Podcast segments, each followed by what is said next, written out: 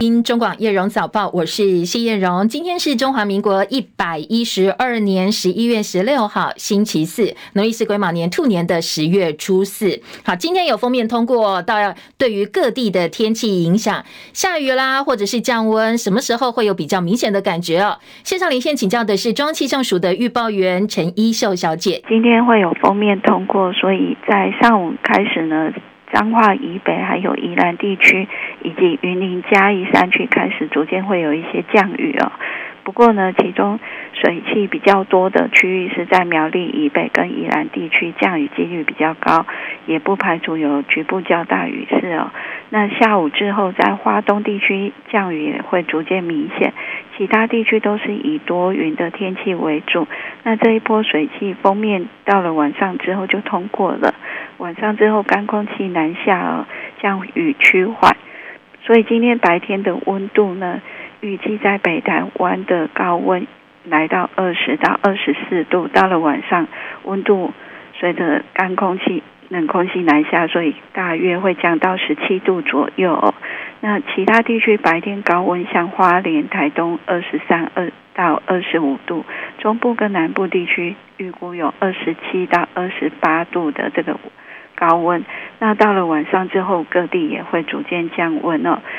另外呢，在沿海的风浪从下午开始，它高雄以北，包括了东半部绿岛、兰屿、恒春半岛、空旷地区，还有澎湖、金门，也会有八到九级的这个强阵风，也要特别留意。那这一波的。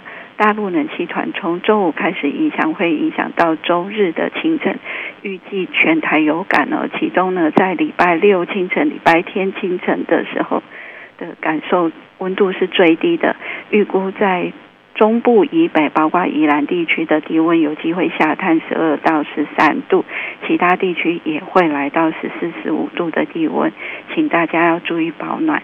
以上资料是由中央气象署提供。好，谢谢一秀提醒，也提供给大家参考。一秀声音稍微小一点，所以叶荣帮大家再整理一下哦。今天会有一波封面快速通过彰化以北、宜兰还有云嘉南山区会有短暂雨，而苗栗以北、宜兰也会有较大雨势。那花东是要到中午之后才会有比较明显降雨。北台湾温度大概会从一路二十到二十四度，慢慢慢慢下滑到十七度左右。当然夜间清晨温度会更低。那明天到星期天这一路哦，都是处于相对比较冷冷的天气形态，那礼拜六、礼拜天的清晨是最冷的时候，低温只剩下十二、十三度喽。所以提醒大家，保暖的衣物还有这些棉被啦，要准备好哦。那局部空旷地区甚至大概在十度上下。中南部温度没有这么低，但是日夜温差也很大，所以南来北往呢，跟清晨夜间特别留意保暖。好，提供给大家参考哦。今天开始要有降温的准备喽。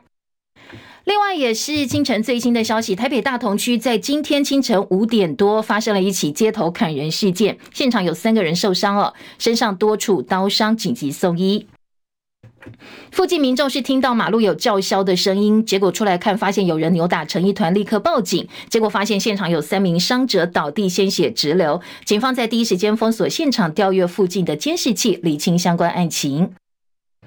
今天的新闻重点蛮聚焦的，包括国内政坛蓝白整合成功了。蓝白阵营在前总统马英九见证之下呢，昨天展开第二次的政党协商，最后达成共识，将由国民党、民众党跟马英九三方各派一位民调专家检视这个月七号到十七号的民调。好，今天是十六号哦，所以还有民调在进行当中。十八号上午，在马英九基金会公布侯科配还是柯侯配，到底哪一组比较强哦？最后拍板到底是怎么样搭档正副总统？而国际焦点美中拜习会登场，为了化解过去一年来不断升高的紧张关系，美国总统拜登跟大陆国家主席习近平今天在旧金山湾区，针对一系列美中双边还有全球性的议题进行四个小时的会谈。会后会有记者会，我们持续带大家来关心哦，美中这一次高峰会领导人见面到底达成哪哪些共识？刚才有提到啊，今天的新闻重点两个哦，国内政坛焦点就是蓝白合，那国际焦点呢就是美中拜习会，财经市场当然就是关心我们今天台北股市开盘之后呢可能的表现。清晨，美国股市呢，因为联准会关于持续放鹰经济数据带来通膨降温的好消息，加上美中拜协会登场，所以美国股市呢，在这样一个氛围之下持续走扬。收盘道琼涨一百六十三点，三万四千九百九十一点；纳斯达克指数涨九点，一万四千一百零三点；标普五百指数涨七点，四千五百零二点；费城半导体涨二十六点，三千七百一十二点。台积电 ADR 今天呢收盘跌了百分之零点一一，收在九十八点八块美金。市场欢呼联准会可能不会进一步升息。旧金山的联准银行总裁戴利警告，不要太早结束升息的周期。而在拜协会前，美中发表一份联合声明说，他们接下来会努力达成再生能源的目标，共同应对甲烷还有塑胶污染等相关的问题。深夜收盘的欧洲股市主要指数收高，伦敦股市涨四十六点，七千四百八十六点；法兰克福指数涨一百三十三点，一万五千七百四十八点；巴黎 CAC 四十指数涨二十三点，七千两百零九点。好，台北股市昨天在美股前一个交易日大涨激励之下，收复了一万七千点大关。盘中是一度引发了获利还有解套卖压双出笼，所以涨点受到抑制。不过最后半小时指数急拉，收盘的时候还是大涨了两百一十三点，收在一万七千一百二十八点。昨天的成交量三千八百六十亿元，写下这一波反弹新高。当然，对于后市台北股市攻高有帮助。张佳琪的报道。美国十月 CPI 创七月以来新低，核心 CPI 降到百分之四，是二零二一年九月以来新低。通膨回落，市场松口气，也认为 Fed 升息循环应该已经终结。美股大涨，台积电与联电 ADR 都上涨超过百分之二。台股多头点火，除了电子全值股续强，各个族群类股同步跟进，且量能扩增，推升大盘最高攻到一万七千一百四十三点。尽管鸿海联发科盘中翻黑，导致指数涨幅缩减，但结构上许多个股落后补涨，各类股的涨势也较先前均匀。华南永昌投顾董事长楚祥生指出，台股本波从一万六涨到一万七，一千点的涨点几乎集中在台积电、联发科跟高价股的身上。如今结构有些变化，对行情后市是正向。楚祥生说：“虽然指数已经涨不上去，但是因为都是。”呃，相对低价位没涨的股票在涨，啊，稍微做一些盘面上的调整，对整个的涨势应该是比较有利的。台币汇率强升超过两角，股汇巨扬，显示外资资金流入。楚祥生指出，外资从七月以来四个月内卖超台股五千亿，最近有回补迹象。随着美国 CPI 回落，美股劲扬，外资有机会持续回补台股。中广记者张佳琪台北报道。好，昨天台币强劲升值哦，比前一个交易日大升了二点四角，收在三十二点一兑换一美元，成交量七点七七亿美金。美中拜习会正式登场，美国总统拜登跟中国大陆国家主席习近平目前正在旧金山湾区费罗利庄园进行拜习会。好，今天一到现场呢，拜登坐东在门口等待习近平，两个人今天都穿着深色西装。拜登搭配蓝色领带，那习近平选的是红色领带。两个人很快速两度握手之后呢，就进门了，在现场亮相大概只有三十秒钟，随后举行闭门会谈。在整个会谈结束之后，会有公开的记者会。谢海伦的报道。在亚太经济合作会议 （APEC） 领袖峰会举行前，美国总统拜登和大陆国家主席习近平先举行双边会谈，两人一同现身握手之后进场，随后闭门会谈。美国有线电视新闻网 （CNN） 报道，拜习会谈两个多小时，习近平强调了合作的重要性。他谈到，自两人上次在印尼会晤以来，世界经济中存在严重问题，世界已经摆脱新冠疫情，但还是受到巨大影响，世界经济正在复苏，但是动能仍然低迷。习近平说，美中关系是世界上最重要的双边关系，应该朝着有利两国人民履行对人类进步责任的方向发展。拜登对习近平说：“我们认识很久了，虽然两人意见不总是一致，这也不意外，但两人的会面一直是坦诚、直接和有用的。”拜登也说，美中竞争不能演变成冲突。两人在会谈之后共进工作午餐。记者齐海伦报道。好，海伦也提到，这是这两个人近期第二次元首高峰会，是习近平近六年来第一次访问美国。预料呢，谈了四个小时之后，呃，可能还会有进一步对外的共识发表。拜协会触及包括经贸、台湾，还有多项全球关注议题。拜登方面透露出来的讯息是，首要恢复美中正常的对话沟通。危机发生的时候，只要一打电话，双方就可以沟通哦。白宫说，拜登将重申美国一中政策不变，当然这也是习近平最在意的部分之一。同时会明确表示，接下来美国会继续帮台湾提供防卫能力、自我防卫能力。那接下来美国总统拜登会不会跟我们的 iPad 代表张忠谋见面？现在还不知道。白宫并没有证实或者是否认。以哈战火持续延烧，以色列十五号呢，军队清晨突袭了加萨最大的西法医院，寻找人质的踪迹。院内爆发激烈交火。美国情报显示，哈马斯在西法医院设有指挥所，不过哈马斯矢口否认。美国官员说，不支持以色列对伊都医院发动攻击行动。另外呢，以哈渴望针对人质释放达成正式协议，可能很快就会宣布了。卡达调解人员寻求以哈协议，包括释放被扣押在加萨走廊大概五十多个平民人质，来换取停火三天。现在卡在以色列方面没有同意。而中美洲国家贝里斯宣布跟以色列断交，成为以色列对加萨发动军事行动之后第二个跟以色列断交的拉美洲国家。玻利维亚在十一月一号跟以色列断交。哥伦比亚、智利跟洪都拉斯都已经召回了驻以色列大使。贝里斯政府说，多次谴责以军在加萨军事行动，也曾经公开呼吁以色列停火，允许人道物资进入加萨。不过以色列不管哦，还是违反国际法，对加萨进行无差别的攻击，所以他们决定停止跟以色列的外交关系。美国海军发布了一艘。两艘航母同框的照片，一张照片，卡尔文森号跟雷根号这两艘航母打击群一起在太平洋参加海上联合军演的时候的合照。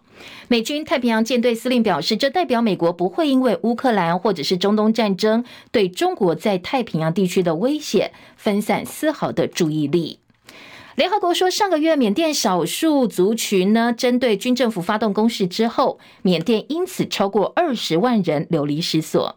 热浪席卷巴西，巴西里约热内卢最高温哦，在十三号飙破摄氏四十度，体感温度可能超过摄氏五十二度。好，这波热浪呢，分析说是呃这个圣婴现象所引起，这个星期温度比平均值高摄氏十到十五度，前所未有的高温。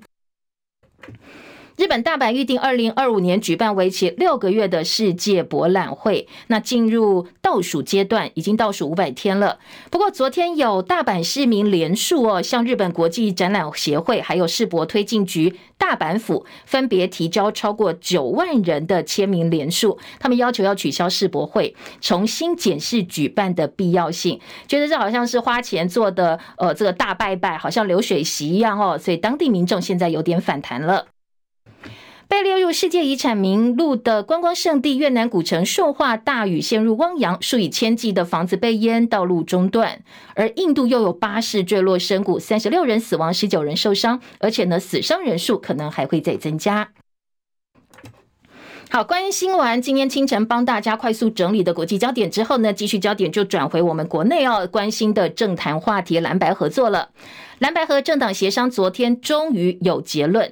政党协商第二次会议取得的共识呢，是由前总统马英九跟蓝白各推荐一位民调统计专家来检视一下哦。十呃十一月七号开始到明天十七号，社会各界公布的民调，跟蓝白各提供他们自己手上一份内参民调。好，双方来比民调结果。两边也同意，如果超过统计误差，由胜者得一点。那如果是在误差范围之内呢？是侯科配，等于是侯友谊方面拿到一点。而正副总统搭档组合到底最后会是侯科配还是喝侯费？礼拜六十八号将由马英九基金会公布最后结果。好，很多人说这一种统计方式看起来好像对柯阵营相对比较不利哦。昨天柯文哲接受政论节目《新闻面对面》专访，主持人谢震武问道：“那为什么如果大家都觉得对你不利，你也觉得有点委屈，你要点头蓝白合呢？”他说呢，当然最主要原因是要把民进党换下来。而类似的问题，柯文哲昨天下午跟青年座谈的时候也接受提问，学生们问得更直接哦。那来听听看柯文哲昨天是怎么回应学生的。柯文哲曾经说过：“我生平最讨厌三样东西：蚊子、蟑螂、国民党。”如今却宣布，我这一条有答案。我更痛恨民进党。我跟你讲哦，其实我跟你讲，今天实在是心情很不好。拜登跟习近平要见面，我猜的，不用猜，我知道当中最关键的题目就是台湾问题。我当然很讨厌国民党啊，蚊子、蟑螂，国民党没有错啊。那然后呢？我跟你讲哦，我以前当医生，你知道，我更讨厌的病人，我都要跟他开刀了。我作为一个恶霸家属，我当然不喜欢国民党，但是老实讲，我也我也蛮难过。我从来都没有想到，民进党总会在堕落的这么快。但是我跟你讲，你放心好了，国民党我会盯着他，没有人盯着他，他一样贪污腐败。好，柯文哲晚上上政论节目讲得更直接，他告诉大家为什么他会让让步。有很高的民意希望下架民进，那在这个目标之下，如果不要不是没有考虑个人的哈，那你那你那那柯侯侯科，只要证明他说他不是统计上有意义的差别，哦，我们可以接受。那当然我也知道打选战，我绝对比侯友宜耐打，但不 one to one 他不会上啊。如果你有本事，真的在前面几个月。哦，或甚至到现在，你明显就领先，随便磕差配就很明显领先，那没问题啊。因为我们毕竟是小政党嘛，所以努力了这么久，我们还是没有办法很很明显的压压过国民党。不不应当把把国家的安危拿来赌赌看啊！不不要以为台湾不会发生战争。柯文哲很坦白说，从现实考量，一人政党来打这种全国性的选战真的很辛苦哦。不过呢，他也说，呃，虽然觉得像被突袭，但是在六点共识当中，他有留伏笔哦。那他的伏笔，以及呢，他自曝 AIT 在蓝白确定整合之后打电话给他。柯文哲说，如果科学统计不能证明他一定会赢，各自选又会输的话，那他就让侯友谊当哦。他没有这么坚持，强调最大的目标是政党轮替，要把民进党下架。他还自曝在昨天。接受政论节目专访录影之前呢，美国 AIT 打电话来了，打电话给他干什么呢？要求蓝白合解释其中有没有中国介入。不要说中国、美国、日本，每个国家周边周边重大国家都会想要手都想伸进来。但是这样的，我们我们在台湾自己的人还是要，我每次在演讲都都是讲到美中对抗是无法避免的事。任何一个台湾的政，我说领导人物，他只能思考说。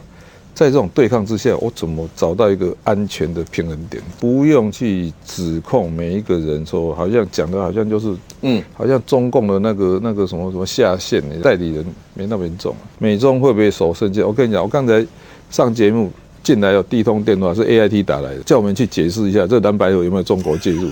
说说的还是那一句话，这就我们台湾的 台湾做一个小。怎么讲？台湾作为一个小国的困境，公公婆婆太多了，他们就是在在夹在中间，看到底怎么办。好，他说 AIT 关切中国大陆有没有介入选举来影响蓝白和结论。那柯文哲说，其实呃，真的要介入台湾选举，美中都介入，手都有插进来，都有伸进来，这是台湾身为一个小国的困境，公公婆婆太多了。不过柯文哲也留下伏笔，他说在呃共识当中，国民党跟民众党承诺成立联合政府，除了国防、外交、两岸是总统决定之外，其他部会原则上会按照各党派立委席次来分配，民众党主。主责监督跟制衡，而国民党主责的是建设发展，所以他说他会来监督呃这个国民党哦，所以像 NCC 啦、法务部、经管会等等，相对来讲是监督制衡的单位，这部分呢，民众党将会负责主导。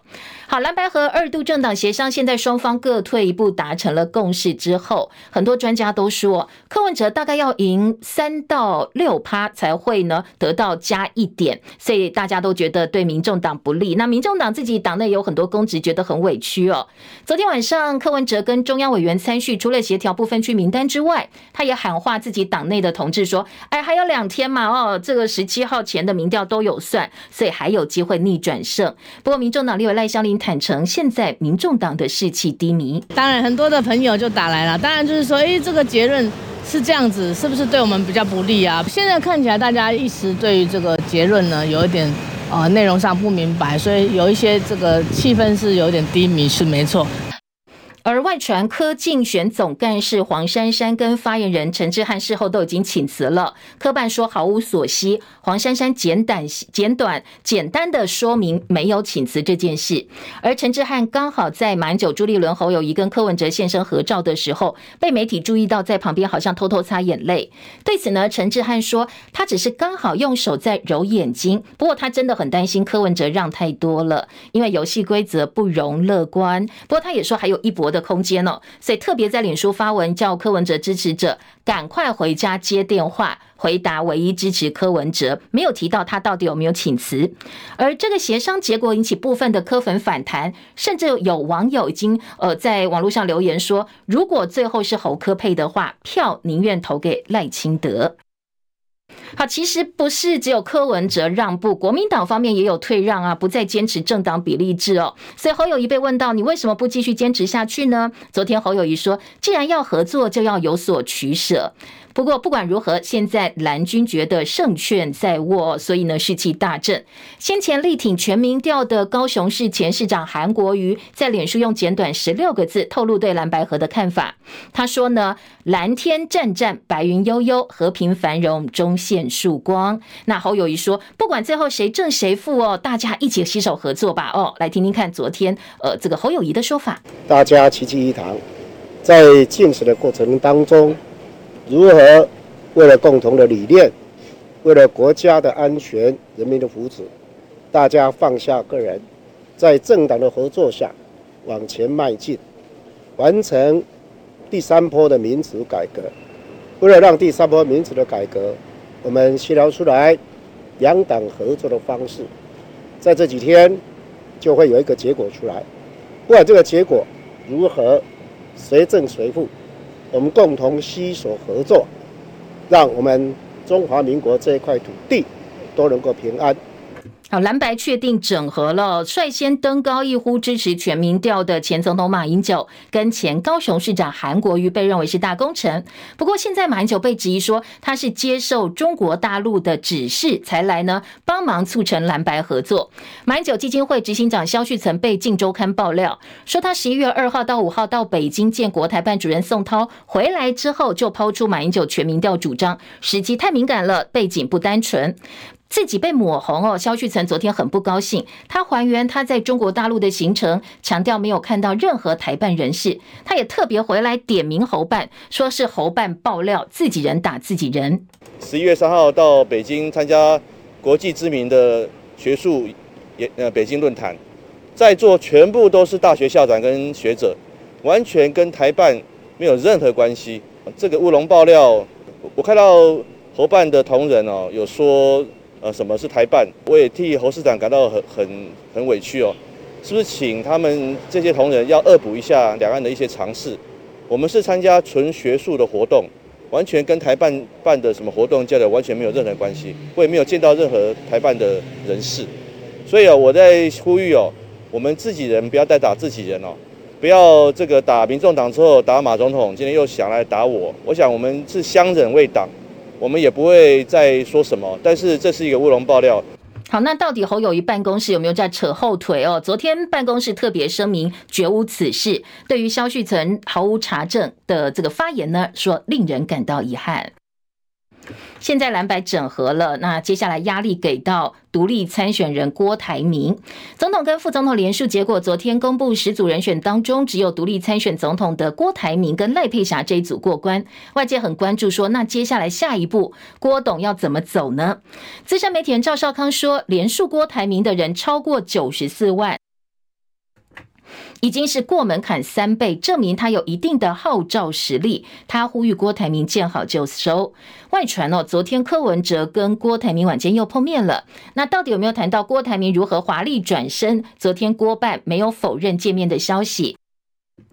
只说要等两位大人谈完之后才会知道。那现在郭台铭办公室部分呢，参选跟现在一切的这个步骤呢，并没有受到影响。总统登选的参选的登记日是十一月二十号，所以郭办叫大家不要心急。好，另外在赖萧配部分，现在确定哦，现在几乎已经毫无悬念，是民进党是由赖萧配登场，随时亮相。而二十号开始登记之后，现在呢，在绿营传出。萧美琴驻美代表萧美琴跟赖清德可能会在二十号当天首度对外合体亮相，宣布赖萧配来跟蓝白合，最后不管是侯科或者是柯侯呢，一决高下。昨天在民进党方面特别强调，全民合比蓝白合不合更重要，所以呢，他接下来会用全民合来 PK 蓝白合作。好，在民进党不分区立委的名单已经出来了。那当然，昨天比较大的亮点是演出校园剧《麻辣鲜师》的万老师郭玉琴进入到安全名单当中。但是郑国会派系跟药界代表，还包括前卫副部长陈时中，陈时中是没有在名单哦。那前面提到两个是在安全名单之外，引起绿营的反弹。中广早报新闻。欢迎回到叶荣早报。好，叶荣早报在中广新闻网以及呢，我们在 YouTube 频道中广新闻的 YouTube 频道都有这个提供给大家线上服务哦。当然，你透过 APP 收听也可以锁定中广线上听，或者是中广新闻报。要提醒直播 YouTube 频道直播的好朋友，点进直播现场，记得帮叶荣按赞、分享、订阅频道，多刷留言板。现在我们在 YouTube 频道，呃，今天的盖离普民调也进行了一次调查哦。现在在进行的是。呃，这个蓝白合成局了，你认为谁配谁是你理想当中最有战力的组合呢？侯科配、科侯配都可以，或都不支持。欢迎大家上 YouTube 搜寻叶荣早报，透过网页版、透过 App 都可以找到我们的直播。点进来之后，留言板上我们最上头就是我们现在在进行的民调了。好，提供给大家从我们清晨不到七点钟开始进行的民调呢。现在呃，侯科配有百分之四十四的比例支持，而科侯配百分之三十四都可以，百分之十六都不支持是百分之五。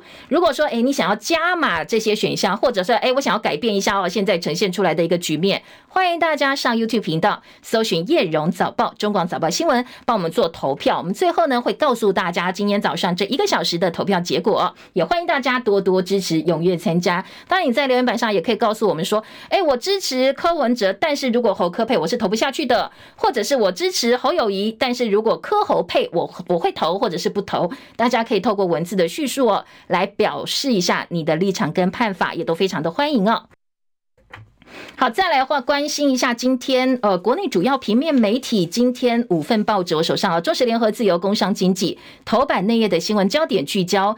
呃，其实今天的焦点是蛮有交集的。综合性报纸呢，当然政坛话题就是蓝白合作，现在确定哦，就是民调决胜负。今天的联合报头版头条、中国时报的头版头条以及自由时报的头版二题聚焦的都是昨天蓝白合协商达成的共识。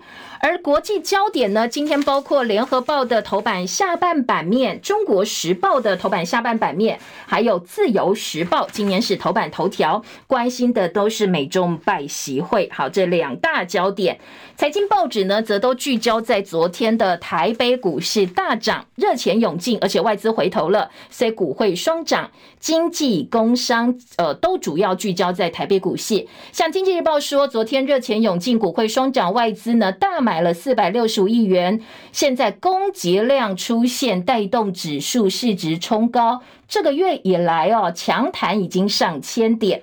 头版中间版面是昨天台北哦，台北汇市台币爆量狂升了二点二二角。好，这是今天呃经济日报。头版二题，昨天汇市成交量有二十一点六六亿美金，汇价连三升，收在三十二点一零八，攀升上两个月来的高点。而工商时报今天的头版则告诉你说，哎，这个现在蓝白河成功喽，大选行情正式鸣枪，政策牛肉跃上盘面，半导体。绿能、AI、资安，现在变成各个候选人他们的首推产业。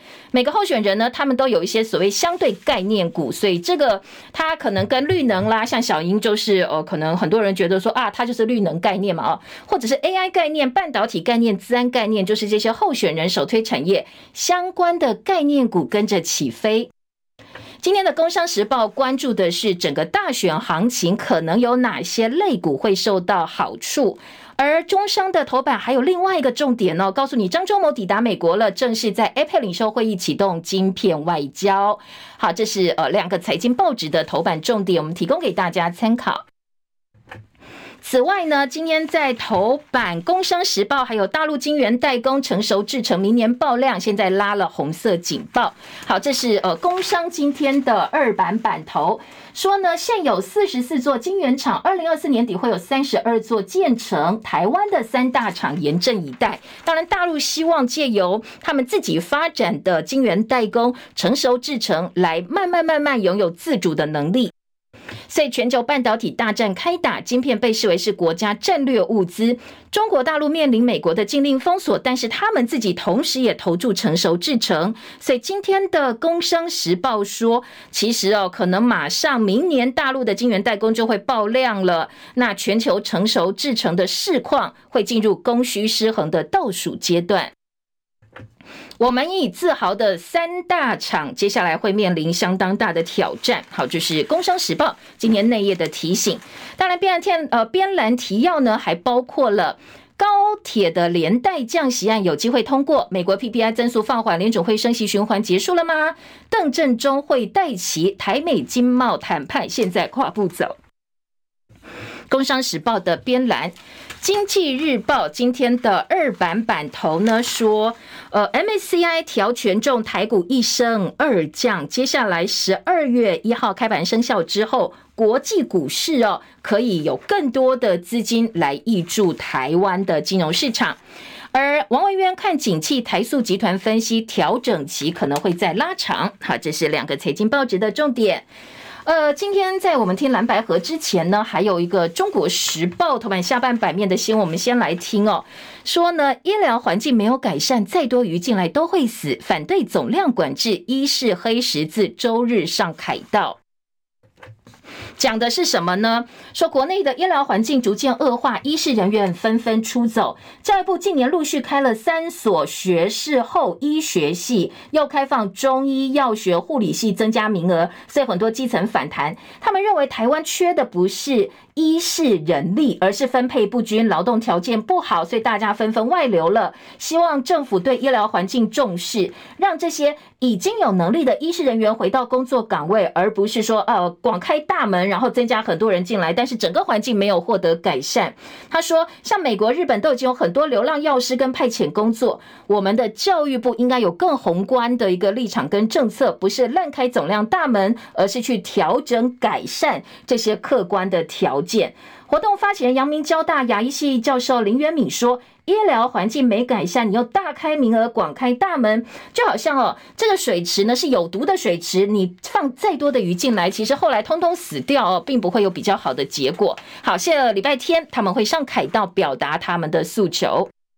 这是反对总量松绑，《中国时报》今天的头版下半版面报道，《联合报》今天头版头条大标说蓝白六点共识，民调决胜。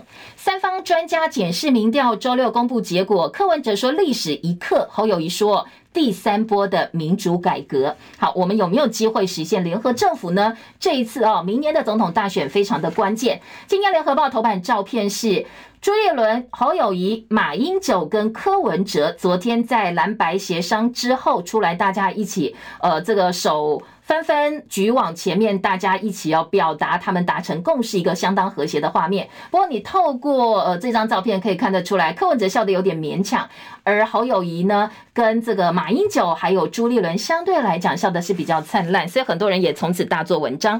今天联合报在头版当中有提到说，呃，当然大家除了有针对民调的方式呢，祭点制达成共识之外，还有蓝白合之后，柯文哲也透露说成。立联合政府，国防、外交、两岸是总统决定，其他部会是各党派派由立委席次来做分配，民众党主责监督制衡，国民党负责建设的部分。而中国时报呢，今天在头版的大标题是。侯科或者是柯侯十八号拍板，蓝白合成局朱马侯科密谈二点五小时之后达成六点共识。今天中国时报用表格告诉你这个共识是什么。第一个，马英九、国民党、民众党各派位民调专家检视十一月七号到十七号各界的民调结果，还有。国民党、民众党各有一份内参民调，不过这两份民调也都只有一点而已哦。第三点，如果超过统计误差，胜者得一点；误差范围之内，侯科得一点，就是侯友宜可以呃这个正的拿下一点。十八号马英九基金会来公布结果。另外一个就是，嗯，如果蓝白确定整合的方式之后，共组竞选委员会，全力冲刺选情。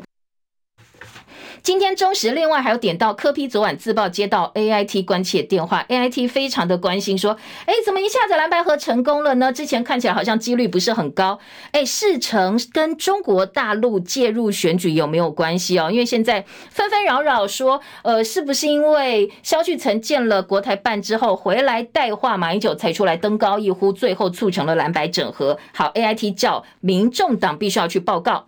关键三民调专家礼拜六会同步公布，到底是由哪三位民调专家来解释这些民调？这个跟结果当然也是密切相关的喽。好，双方也承诺胜选之后会组联合政府。今天自由时报把六点共识十八号公布搭档组合放在了头版的中间版面。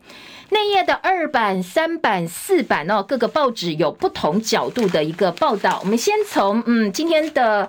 中国时报三版来听起好了。今天中时三版说，六成民意变成大赢家，蓝白齐步走。侯科以民意为依归，下架民进党，实现政党轮替，预告推动联合政府，已经没有回头路了。好，昨天这个重大的转捩点，当然各报呢都把焦点放在，其实哦，最主要的关键还是柯文哲一念之间点头了。他为什么会做这样一个选择呢？今天的《中国时报》记者杨雅璇特稿说：“瘦死的骆驼比马大。”柯文哲做了相当务实的抉择。好，这句话其实是他自己讲的，因为呢，柯文哲最近向内部提到要和才会赢，似乎已经可以嗅出端倪，见到端倪了。但是最后他连底线都放弃，退让的程度让幕僚大为傻眼。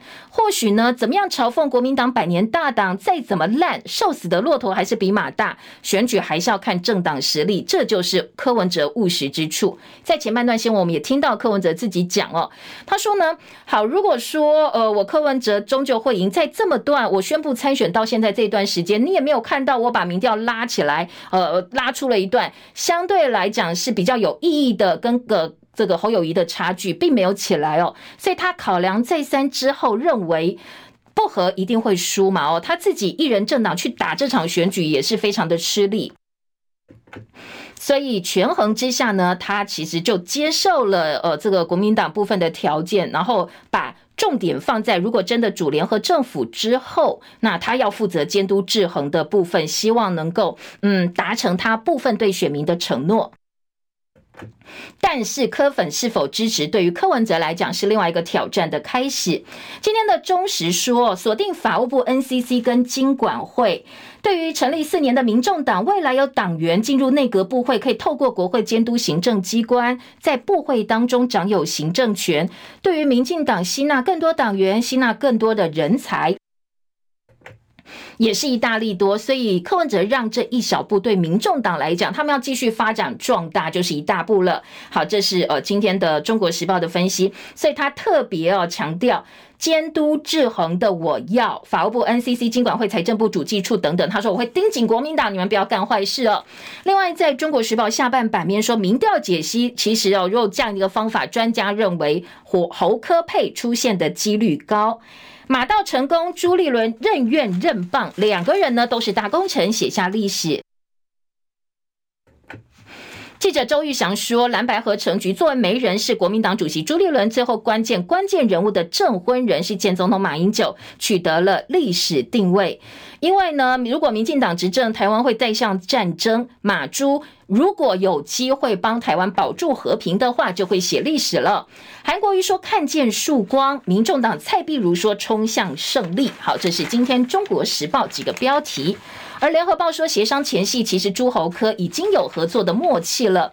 马英九帮柯文哲铺了一个台阶，朱立伦推统合方案，点数制，事先先排。好，想想说，哎，怎么样可以让柯文哲点头？想出了一个点数的方式，计点的方式。蓝白已经各退一步了，所以接下来就是要合组竞选委员会。呃，蓝白县市首长肯定蓝白合符合民意。侯友宜说：“舍小我让大我，希望目标赶快完成。”柯文哲说：“个人的位置不重要，要监督权力。”反对弹劾白鹰支持者炸锅。柯文哲自己也跟外界证实说，有些幕僚想要离职了。而绿营的反应是不会影响他们既有的选战主轴。好，在自由时报呢，则说蓝白河协商之后，柯阵营的气氛低迷。没想到柯文哲会接受不平等模式，党内相当的错愕。柯文哲自曝 AIT 怀疑中国是否介入蓝白河，柯文哲说心情不好，因为呢，相较呃这个国民党，他更痛恨民进党，所以最后他点头了。呃，记者特稿，《自由时报》的特稿说，诡异的蓝白河，说一个月都谈不拢，过去全民调底线放不掉，现在突然都不见了。说呢，国民党会让柯文哲无条件投降，接受侯科配，戏剧性的变化让呃，明今天的这个《自由时报》的评论说，很多绿营支持者觉得不可思议。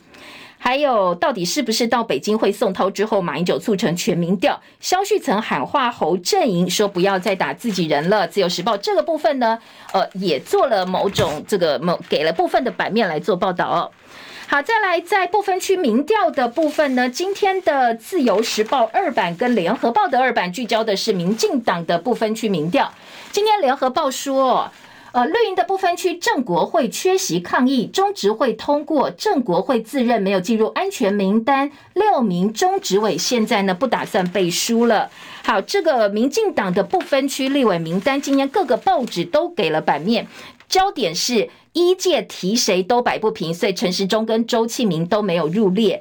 但是呢，有部分的大家比较注意的是，排名第一社福界代表进捐基金会执行长李月琴，前五名都是专业组，六到十一名是政治组的派系代表，而十二名是演艺人员文化界代表郭郭玉琴。好，他是立场多次表态亲绿的，呃，这个麻辣鲜师当中的万老师。联合报针对绿营的不分区名单，不分区名单非常的。重要，为什么？它攸关着政党票。我看到这样一个不分区，民众会不会把政党票投给这个政党？他的这个相对来讲，政党的席次会不会扩大？还是说，哎，这个不分区大家觉得是分赃啦，或者是呃这个派系的一些角力，可能票就投不下去了。所以呢，民进党昨天不分区名单公布一到十二名，分别是林月琴、沈伯洋、张雅玲、洪申汉、罗美玲、游锡坤、范云、柯建铭、沈发慧、庄瑞雄、林楚英跟郭。玉琴，十八个这个呃，这个所谓一到十二是安全名单，大家觉得民进党的基本盘可以让这十二位是保送上去的，所以呢。十二名之后，一届代表王正旭排在十三，而先前陈时中跟钟庆明都没有在上面。药师公会的理事长黄金顺说，这都是派系分配啦，所以呢，他们决定哦，呃，这个不满，对于这次名单不满，而派系也不满。正国会说，他们推派的代表在不安全名单当中提出抗议，所以正国会的中执委拒绝帮名单背书。赖清德二十号宣布副手肖班底在台湾整军，好，这赖肖配应该是毫无悬念，所以大家开始关注绿营的赖肖配有没有办法掩盖微信受挫。记者蔡靖宇的特稿说，这个不分区名单。对于有没有办法帮助中间选民选票有讨论空间，但是派系躁动已经看到了。相对蓝白合作成型，本来被认为躺着选的赖清德，现在要站起来选，不能再躺了。所以呢，这一份不分区名单对于赖清德党内领导威信倒是重挫。因为呢，看一看政治组老面孔在安全名单当中，平均年纪超过七十岁，游锡坤、柯建铭领军，十二席当中占了高达八席，所以了无新意，是联合报。帮民进党这份不分区名单下的一个注解。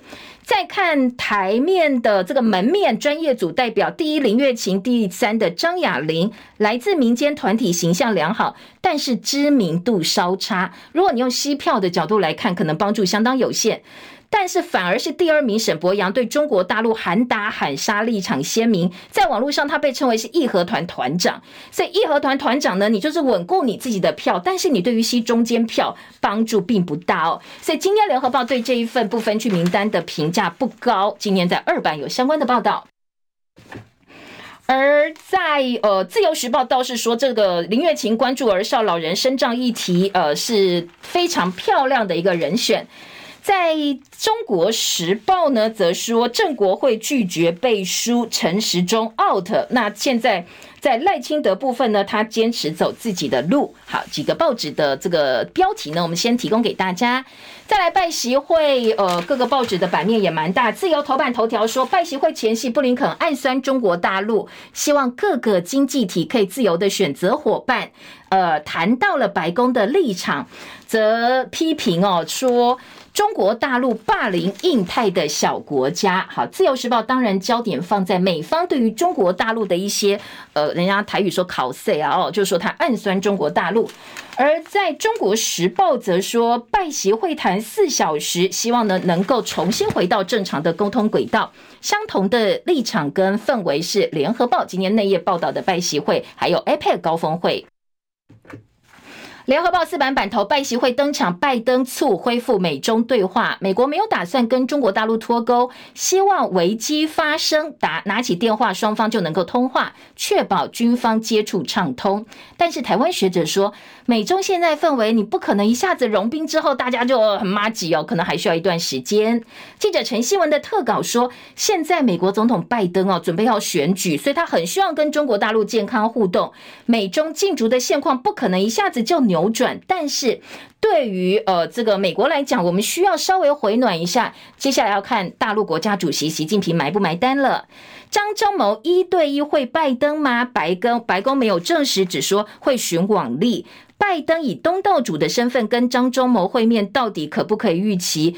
呃，原则上见上面应该有机会，但是什么样的形式呢？这个恐怕就美方要稍微斟酌一下哦。这也是拜习会之外另外一个关注的重点。而驻美代表肖美琴会先把这件事情呃完成之后，她才会回到台湾述职，然后跟赖清德一起来面对总统大选。另外，在联合报头版下半版面说，这一次拜习会会聚焦全球议题，包括中东、包括台湾，还有人权跟公平贸易。而旺报今天头版头，白宫重申不支持台独，必谈拜章会。好，这是拜习跟张忠谋的拜章会，说希望呢台湾民主蓬勃发展，北中北京希望美国恪守一中原则。习近平在美国被呛，《自由时报》的国际新闻版头说呢，呃，在 APEC 峰会场外有三百多人在旧金山抗议，花式反袭，结果呢，保安竟然动粗了。好，这是《自由时报》切入的角度。再来，国内政坛政呃，国内的生活以及政策部分的焦点，《中国时报》四版版头是王国材交通部长说。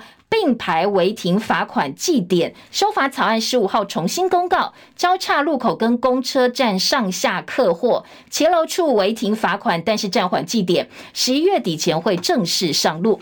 好，交通部呢？呃，违规记点新制争议不断。这个月十三号预告修法草案，上下客货临停路口、公车站十公尺，还有并排临停暂缓记点，引起了路权团体反弹。短短一天把草案撤下来，但是昨天又重重新上架了。好，重新上架的内容是。并排临停不止罚款，还要恢复祭点。只有在交叉路口、公车站十公尺，还有骑楼处违停上下客或暂缓。好，这一个新的草案呢，呃，要特别注意哦，因为如果你真的被祭点蹦这个爆棚的话，你就会被吊照哦。对于一些职业驾驶来讲，影响相当大。另外，昨天还有一个中呃新闻重点是到大陆旅游的人次，路团人次，交通部长松口说要调整了。交通部先前宣布，明年三月解除到中国大陆的禁团令，不过初期限额每天只有两千人次，旅游业强烈反弹呢、那国民党团副书记长李德维昨天说：“那我请教你赖清德哦。”国内有四千家旅行社，你一天开放两千个人的额度，所以算一算，平均一天一家旅行社只能分配到零点五个人，还是一天只给一家给他两千人？那你谁来负责分？是陆委会分吗？他权力这么大吗？昨天王国才松口了，说好啦好啦，这一天两千人次太少，那我们会分阶段开放，然后再来讨论。如果真的出团人数很多的话，我们可能会增加这个赴呃大陆旅游团的开放人次。好，这是联合报哦，今天在两岸新闻版面的版头。什么时候开放陆客？国台办说等两岸回到正轨吧。但是同时呢，陆委会主委邱泰三又批评中国大陆介入选举，所以两岸想要回到正轨，恐怕诶还需要一段时间。春暖花开没有这么简单。另外，中时跟联合都有看到没人标过期进口蛋堆肥案流标了。好，现在呃，卫福部公告了市售鸡蛋稽查结果，两件国产鸡蛋不符合规定。本来呢，还要开始针对进口鸡蛋的专案来做堆肥的案子，要开放招标，但是呃，两次招标通通都流标了，并没有呃标出去哦。今天在呃综合性报纸有相关的报道，好说我们的过期鸡蛋进口蛋要去做堆肥，并没有得标，并没有这个标出去。山线区修法初审，蒋万安都更五件蓄势待发，卡关很久，终于解套了。台北市放宽容积率可利用范围，建物可以向上延伸。呃，山区的县都更修法限高三十公尺。时间到了，明天见，拜拜喽。